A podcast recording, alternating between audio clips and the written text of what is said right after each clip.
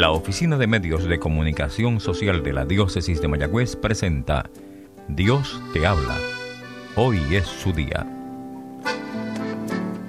Un programa especialmente para ti. Abre tu corazón a su llamado. Hermanos y hermanas en Jesucristo, Señor y dador de vida, es domingo, día del Señor, y toda la iglesia hoy es convocada para celebrar la salvación. Ve al altar con tu familia, preséntate delante del Señor, adórale, glorifícale, alábale, manifiesta que estás en disposición de dar acogida a su palabra, de dejarte guiar por su designio, de abandonarte incondicionalmente ante su presencia. Ese Dios que te ama, te llama para que seas salvado. Cree en Él, fíate de Él, búscalo a Él. Hoy proclamamos el Evangelio según San Mateo, capítulo 25, versos 1 al 13. En aquel tiempo dijo Jesús a sus discípulos esta parábola. El reino de los cielos se parecerá a diez doncellas que tomaron sus lámparas y salieron a esperar al esposo. Cinco de ellas eran necias y cinco eran sensatas. Las necias, al tomar las lámparas, se dejaron el aceite. En cambio, las sensatas se llevaron alcusas de aceite con las lámparas. El esposo tardaba. Les entró sueño a todas y se durmieron. A medianoche se oyó una voz, que llega el esposo, salita a recibirlo. Entonces se despertaron todas aquellas doncellas y se pusieron a preparar sus lámparas. Y las necias dijeron a las sensatas, Dadnos un poco de vuestro aceite, que se nos apagan las lámparas. Pero las sensatas contestaron, Por si acaso no hay bastante para vosotras y nosotras, mejor es que vayáis a la tienda y os lo compréis. Mientras iban a comprarlo llegó el esposo, y las que estaban preparadas entraron con él al banquete de bodas, y se cerró la puerta.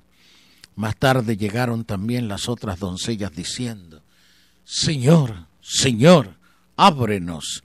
Pero él respondió, Os lo aseguro, no os conozco. Por tanto, velad, porque no sabéis el día ni la hora. Palabra del Señor, gloria a ti, Señor Jesús. Tu palabra me da vida, confío en ti, Señor.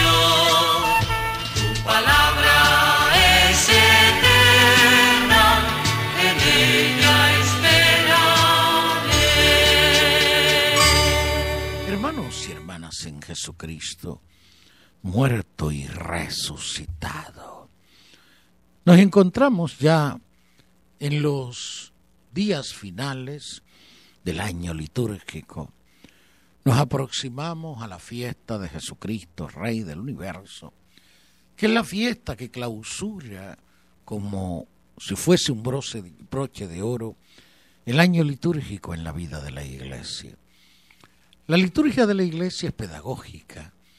Domingo tras domingo vamos celebrando los misterios de la salvación, pero al mismo tiempo, a través de ese curso ordinario en el tiempo, nos vamos también adaptando al hecho de que nuestra vida y nuestra historia están abocadas a un final. En la vida del discípulo, en la vida del creyente, ese final es plenitud, ese final es alcanzar la meta definitiva y plena a la que hemos sido llamados. Por ello el Evangelio nos llama a la vigilancia, nos llama a estar preparados. Jesús nos dice en la parábola de este domingo del capítulo 25 de Mateo que el reino se parece a diez doncellas que tomaron sus lámparas y salieron a esperar al esposo. Esas diez doncellas nos representan a todos, a toda la humanidad, a todo hombre y toda mujer. Todo hombre y toda mujer que debe estar a la espera de que el Señor le llame, a la espera de que el Señor venga a su vida. Llevo como recuerdo grato, como memoria siempre llamativa, el haber compartido parte de mis años de sacerdocio con un hombre santo, que de hecho en nuestra diócesis estamos trabajando para llevar a término su proceso de beatificación, Monseñor Romualdo Ortiz Vega. Los años que compartí con él en una de las parroquias en las que he trabajado, concretamente en el pueblo de Rincón, cada mañana cuando le saludaba, cuando le daba los buenos días y le preguntaba, ¿cómo está usted hoy? Su respuesta siempre fue la misma, esperando la llamada del Señor. Así debe vivir el cristiano, así debe vivir el discípulo, esperando la llamada del Señor cada día. Y es como nos dice el Evangelio que debemos de permanecer, con las lámparas encendidas y las alcusas de aceite llenas. La humanidad delante de Dios es como estas doncellas. Es decir, hay una parte de la humanidad que es sensata, hay una parte de la humanidad que es necia. ¿Qué diferencia unos de otros a los sensatos de los necios? Que los sensatos no solo tienen sus lámparas encendidas, sino también tienen las alcusas de aceite llenas. Los sensatos saben que llegará el momento, llegará el tiempo de la llamada o del retorno del Señor. Y por ello no cesan de prepararse. ¿Cómo? ¿Cómo se llenan las alcusas de aceite o qué representan esas alcusas de aceite llenas? Pues la disponibilidad para el servicio, las buenas obras, el mantener un espíritu alerta, el disciplinarse para conservar la relación y la intimidad con Dios en la oración, en la escucha atenta de su palabra, en la vida sacramental, en el ejercicio de la caridad fraterna. Es como mantenemos nuestras alcusas de aceite llenas, orando, para nunca desfallecer en el camino, escuchando la palabra de Dios para siempre esforzarnos por cumplir esa palabra, obrando conforme a su voluntad, frecuentando los sacramentos de la salvación, porque a través de esos signos sacramentales nos vamos purificando, se va fortaleciendo nuestra atención a Jesucristo, manteniéndonos en definitiva en una unión de vida con Él como lo dirá en el Evangelio de San Juan, siendo el sarmiento que está unido a la vid, la rama que permanece unida al árbol para de él recibir la savia vital. El discípulo, el bautizado, debe permanecer unido a Jesucristo en todo momento. Las necias de la parábola del Evangelio, que como ya dije representan esa parte de la humanidad que también en su actitud y comportamiento es necia, es decir, vive despreocupada, apática, indiferente, olvida que llegará el momento, el día en que el Señor le va a reclamar la vida o que el Señor vendrá nuevamente en su gloria y no estarán preparados para ir al encuentro con Él, porque aunque tal vez pretendan tener la lámpara encendida, que es la vida, ¿no? La vida es la que tiene que alumbrar, la vida es la que tiene que ser luz para los otros, luz que irradie el amor, la misericordia de Dios, su compasión, luz que irradie la luminosidad de su presencia en medio de nuestro mundo. Obviamente la vida será una lumbrera para los demás en la medida en que obremos conforme al querer de Dios. Recuerdo una anécdota que a mí siempre me ayudó a clarificar esta parábola. Eran mis primeros años de sacerdote. Visitaba el hogar de unos ancianos enfermos y el enfermo que visitaba en aquel momento me relató una, un acontecimiento que había vivido aquel mismo día de mi visita. Me dijo aquel hombre que estaba paralítico, que dependía de un sillón de rueda, que él estaba debajo de un árbol junto a la calle en la que vivía, porque le gustaba allí pasar ratos, porque se entretenía viendo pasar unos y otros, porque se sentía que estaba al fresco y porque salía de la rutina de permanecer encerrado en su hogar. Me dijo aquel anciano que llegó el mediodía y él estaba allí, bajo aquel arbolito, y como su esposo lo, esposa lo conocía, sabía que él le gustaba estar allí, a la hora del almuerzo le llevó su plato de comida allí bajo aquel árbol y lo dejó sobre sus piernas.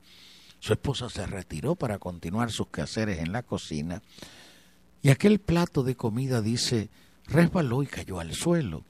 La comida no se vertió porque el plato cayó hacia arriba. Me dijo aquel anciano, en aquel preciso momento pasaba alguien por la calle, vio lo que le sucedía y siguió su camino, no se detuvo a ayudarle. Aquel anciano me dijo esta expresión, eso es una existencia muerta que no tiene luz para sus propios ojos. A mí se me grabó aquella expresión de aquel hombre anciano, llena de sabiduría. Cuánto decía, Efectivamente, hay hombres y mujeres que van por la vida sin alumbrar. Hay hombres y mujeres que van por la vida sin que puedan notar, darse cuenta de que a su lado hay quienes tienen necesidad y pueden auxiliarles, de que en el camino tropiezan con otros que en cierta medida pueden depender de su auxilio, de su ayuda, y no lo ofrecen, no le brindan ese auxilio, esa ayuda. Son existencias muertas, como decía este anciano, carecen de luz. ¿Y por qué carecen de luz?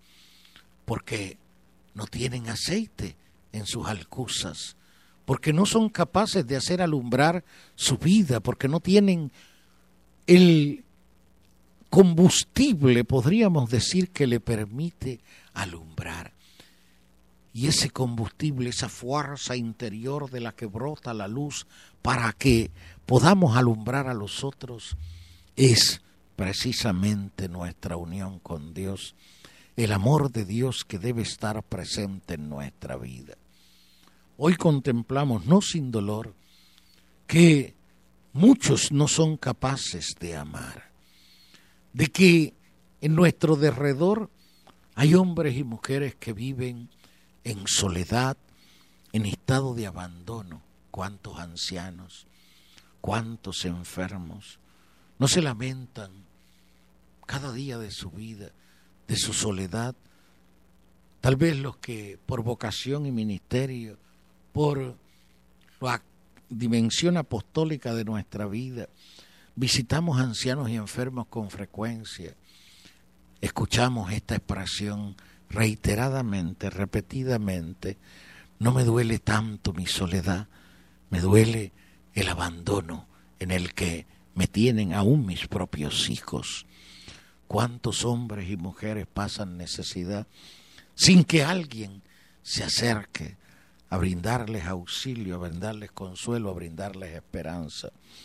Aún tantos que hoy por allí levantan su voz, protestan, exigen, claman, porque haya estados de emergencia, porque se atienda esta o aquella situación, cuando aún los suyos, los que son parte de sus confederaciones o de sus grupos, que les llevan a ser gritones de ocasión, aún a ellos los abandonan, aún a ellos los dejan tirados cuando están enfermos cuando padecen situaciones que le marquinan.